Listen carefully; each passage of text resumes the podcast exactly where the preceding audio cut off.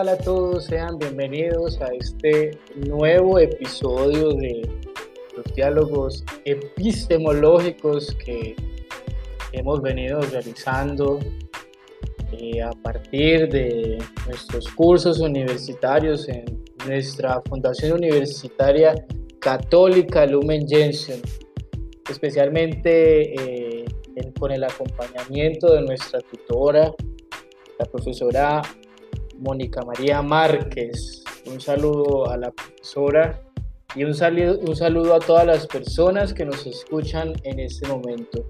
Qué alegría poder tenerlos nuevamente aquí.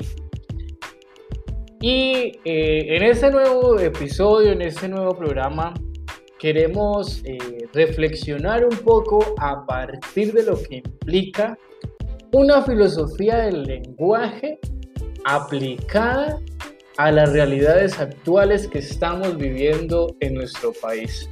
A partir de toda la convulsión que hemos venido viviendo en, en nuestra sociedad caleña y colombiana a raíz del paro nacional que inició el pasado 28 de abril del 2021.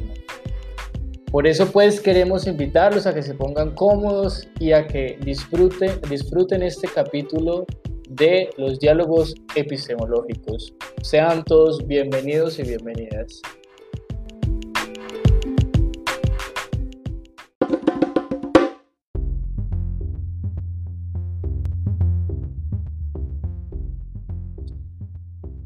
Antes de iniciar precisamente nuestra reflexión en torno a aquello que implica eh, hacer una reflexión a partir de la filosofía del lenguaje en nuestra actualidad, creemos que se hace necesario de pronto un poco hablar a partir de aquello que consideramos como la correspondencia y la coherencia.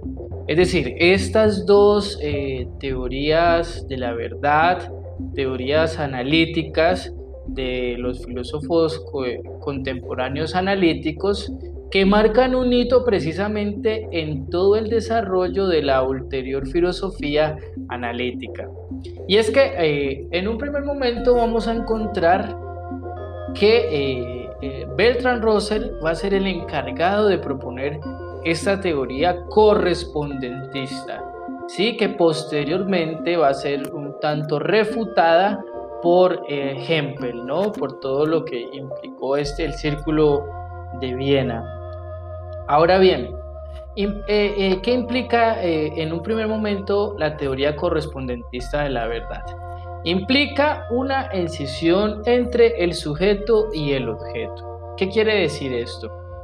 Que la verdad se debe de corresponder con el objeto que encontramos dentro de la realidad.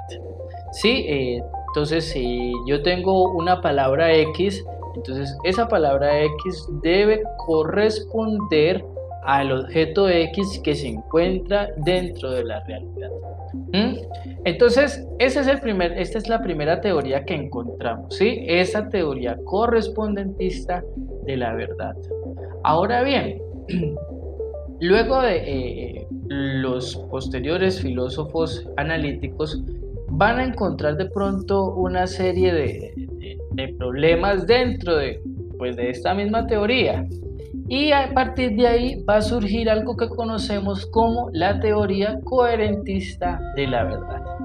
¿Qué quiere decir la, la teoría coherentista de la verdad o qué implicación va a tener?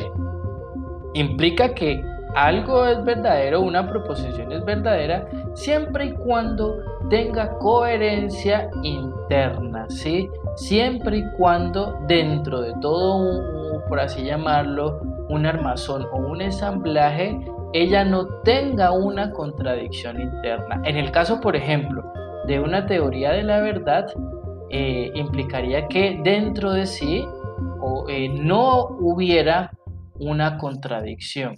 Entonces, por ejemplo, una teoría sobre el movimiento rotativo de la Tierra, entonces, ¿qué dirían los coherentistas? Siempre y cuando esta, eh, eh, esta teoría no tenga una contradicción interna, puede ser considerada como una verdad. Pero ¿qué implicaba esto?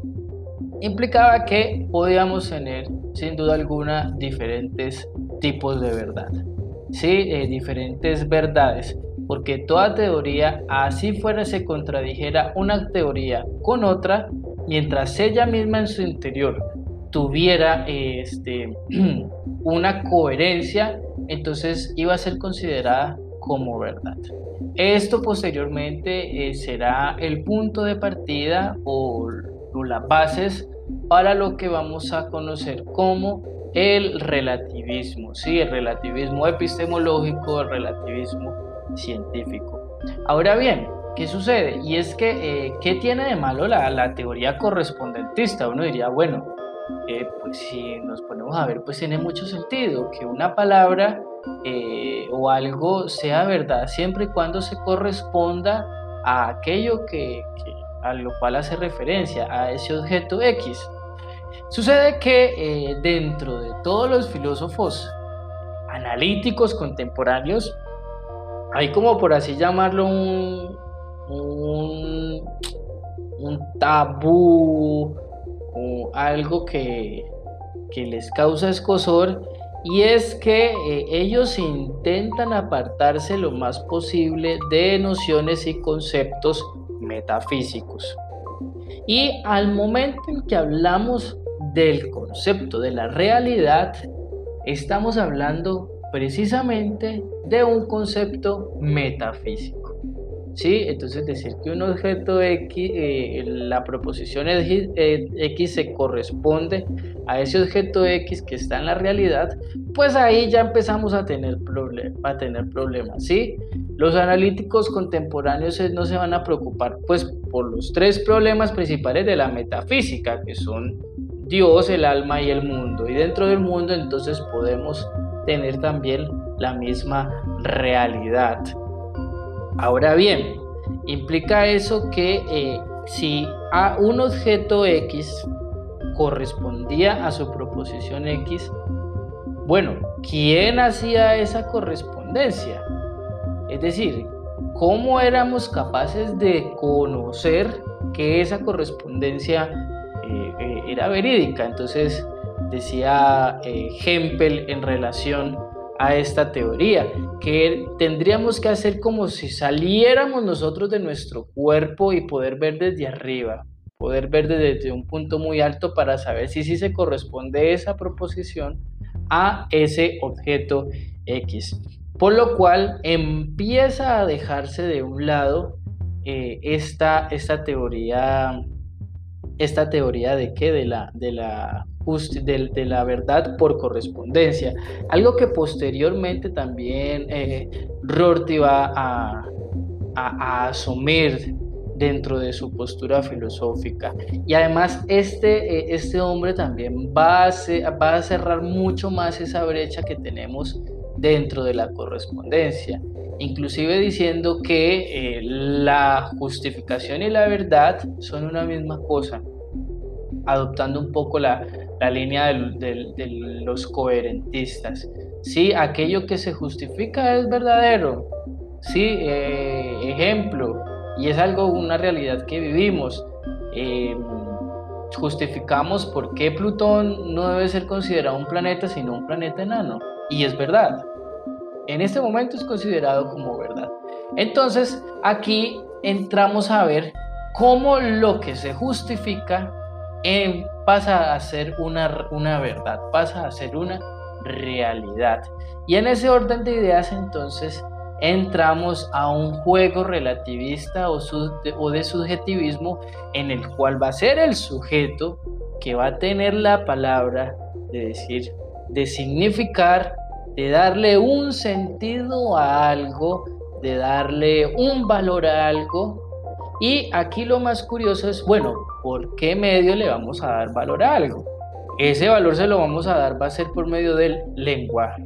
El lenguaje va a ser el medio por el cual el, sujeto o el individuo le va a dar un significado a aquello a lo, en lo cual se relaciona, a aquello que está cerca de él. En este caso que los hechos sociales que se viven dentro de una sociedad. El individuo está dentro de una sociedad, hace parte de la sociedad. En ese orden de ideas entonces, el individuo le va a dar sentido y significación a aquellos hechos que se viven dentro de una sociedad.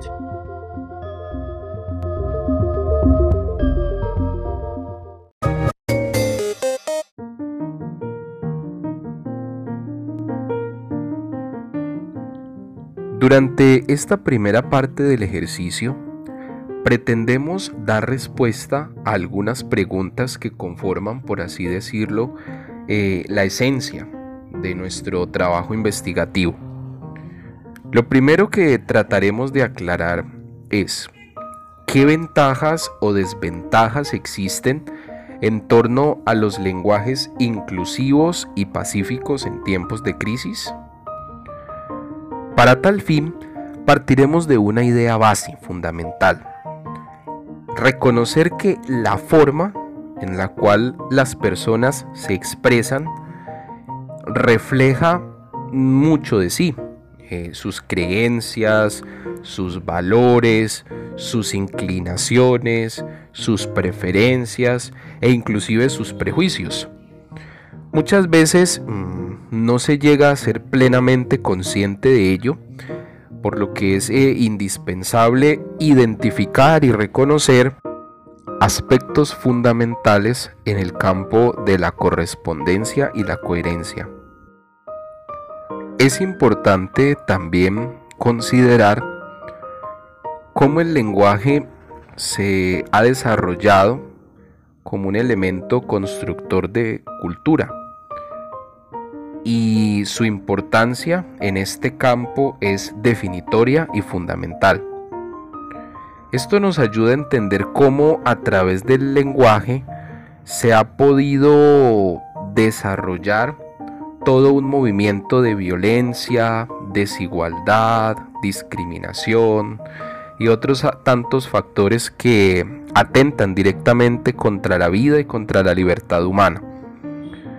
Una frase que llama mucho la atención es aquella del famoso filósofo y sociólogo francés Michel Foucault. Él diría, lo que no se nombra sencillamente no existe. Y ha sido precisamente a través del lenguaje que se ha ido ocultando, invisibilizando o en el peor de los casos estigmatizando el papel de tantos colombianos, sobre todo jóvenes y estudiantes, que a lo largo de estos días han eh, desarrollado una justa protesta en torno a las políticas eh, del actual gobierno, que pretenden deslegitimar a la ciudadanía e imponer a toda costa sus políticas y sus ideas. Analicemos ahora entonces algunas ventajas y desventajas en torno a este tema. Lo primero es decir que a través del lenguaje eh, se centra, por así decirlo, socialmente eh, a aquellas personas que de una u otra forma están ejerciendo un papel determinante dentro de la sociedad. Estas aportaciones desde el lenguaje pueden contribuir a la visibilidad o a la casi desaparición de estos agentes sociales que promueven a su manera y dentro del campo constitucional y legal la promoción de la vida, de la paz y de la dignidad humana. No se justifican ni se considera ningún tipo de comportamiento o lenguaje que atente contra la libertad de los demás, contra la vida y contra la dignidad humana, generando odios, resentimientos sociales, desigualdades o cualquier tipo de burla o insulto que pueda llegar a herir la susceptibilidad de las personas y provocar enfrentamientos y violencia de cualquier tipo.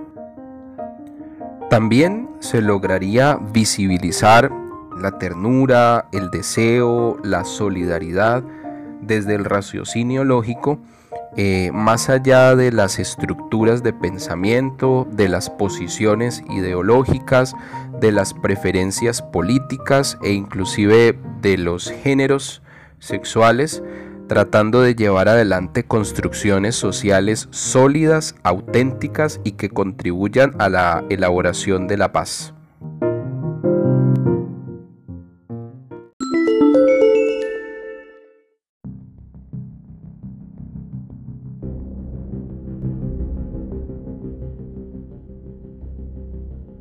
Ahora bien, conociendo un poco que y sabiendo que va a ser el lenguaje el que le va a dar el significado y el sentido a todos esos actos y, esos hechos que tenemos dentro de una sociedad, queremos reflexionar a partir de las ventajas y desventajas que encontramos de los lenguajes inclusivos y pacíficos en tiempos de una crisis. Entonces, primero vamos a hablar de las ventajas que encontramos y para posteriormente las desventajas. Y en ese orden de ideas, pues vemos como, como una ventaja el hecho de que eh, un lenguaje inclusivo puede eh, evitar eh, caer en un tipo de, pues sí, de, de, violencia, ¿sí? por medio del lenguaje también podemos expresar violencia y podemos incitar a esa misma violencia. Entonces, si usamos un lenguaje en el cual eh, podamos expresarnos pacíficamente, pues seguramente esto va a llevar a que, pues precisamente, nos podamos ir creando un espacio pacífico, ¿sí? Partiendo de un buen uso del lenguaje. Sí, eh, usando un lenguaje eh, pacífico, un lenguaje agradable, podemos ir creando una atmósfera o un espacio en el cual las demás personas nos sintamos agradables, ¿sí? Y es que esto lo vemos como una realidad. ¿Cuántos de nosotros no hemos llegado a un lugar en el cual se tratan mal, en el cual se tratan eh, de una manera despectiva y uno dice, bueno, esto está aquí como poco maluco este espacio, sí, está un poco tensionante, no nos sentimos bien, se ve, se siente pesado el ambiente. Y todo parte de donde, de la forma como nos expresamos. Entonces, una de las grandes ventajas que encontramos es que el uso de este lenguaje dentro de, de nuestra sociedad, cuando vivimos en crisis, va a ser esto. Vamos a promover un espacio pacífico, ¿sí? Vamos a promover un espacio en el cual se pueda generar más diálogo, porque si una persona cuando simplemente eh, eh, de sus palabras salen, eh, de su boca salen palabras hirientes, pues no se va a poder generar un diálogo, no se va a poder generar un espacio en el cual se dé una retroalimentación y un cambio. Entonces, esta es una de las grandes ventajas que tenemos de este lenguaje inclusivo y pacífico. Sin embargo, también podemos empezar a encontrar una desventaja y es la siguiente. Y es que al momento de usar este tipo de lenguaje, podemos eh, empezar a caer en eufemismos, ¿sí? en cambiarle el nombre a las cosas. Entonces, de pronto también, por no querer ser directo, este, podemos también caer en, tapar, en ponerle un trapito a aquello que está ahí.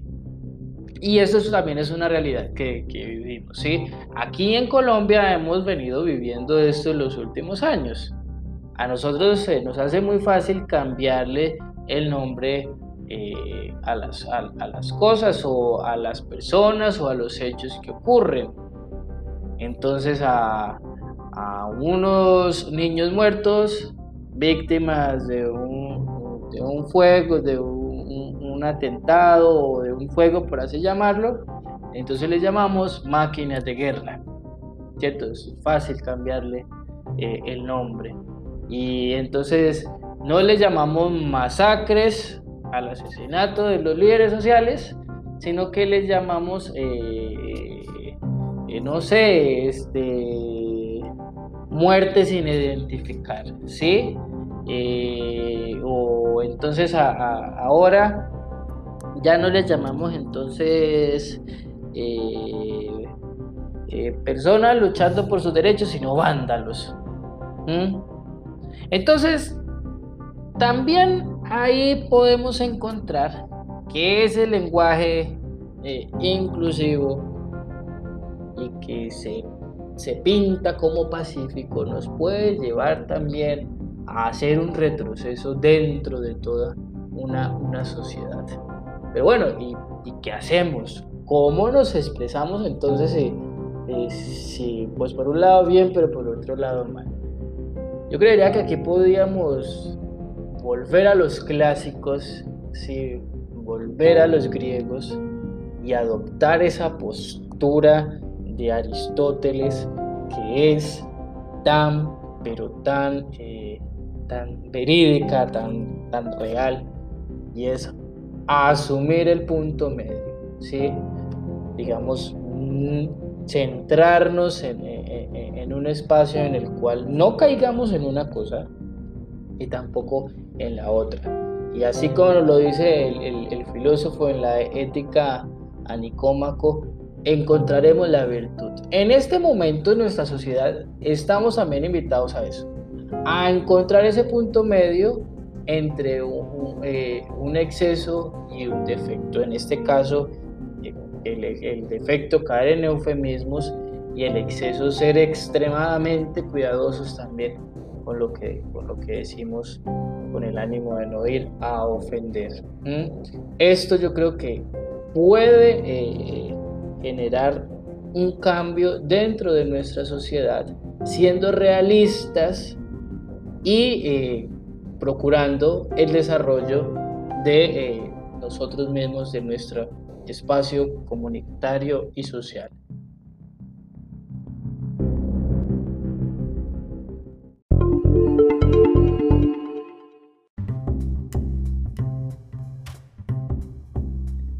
La segunda idea que trabajaremos gira en torno a las maneras de comunicar, de transmitir y de entender el lenguaje en contextos de violencia, represión y apasionamiento.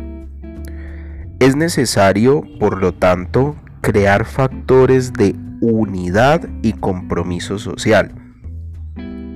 Es importante reconocer que la resistencia no se refiere solamente a la utilización de la fuerza bruta, sino que hace parte también de un proceso de formación política, conciencia social y un grado altísimo de organización y de preparación para la lucha.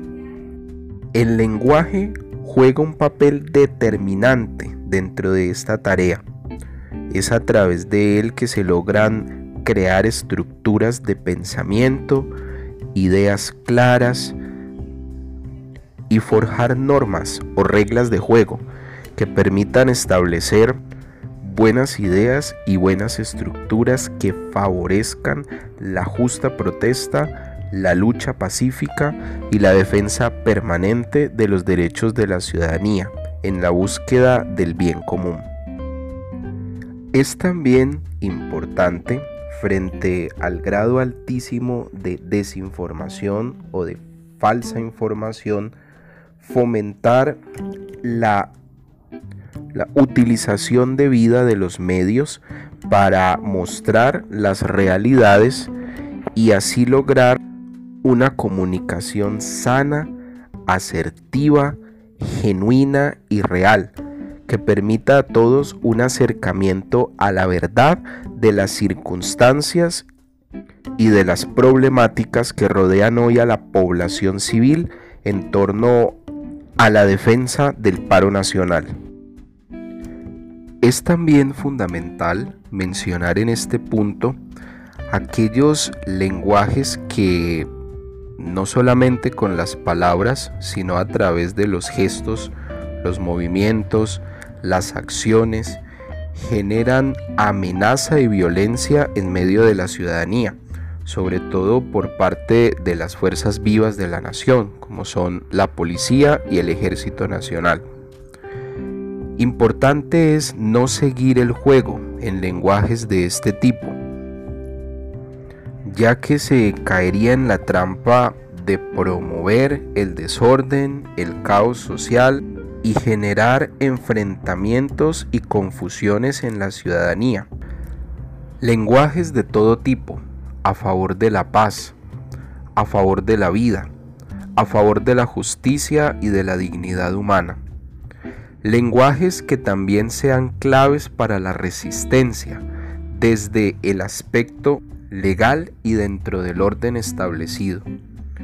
Lenguajes que permitan de una manera sana y contundente ir transformando la conciencia y la manera de vivir en medio de una sociedad profundamente herida por la indiferencia, la corrupción, la ignorancia, el desinterés y otros tantos factores que han favorecido que como en un caldo de cultivo se vayan gestando todas estas expresiones de represión, de odio y de guerra permanente.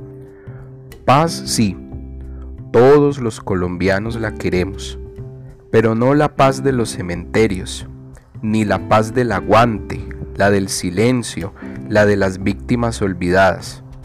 Tampoco la paz romana, impuesta a fuerza, sangre. Paz sí, pero con justicia e igualdad social.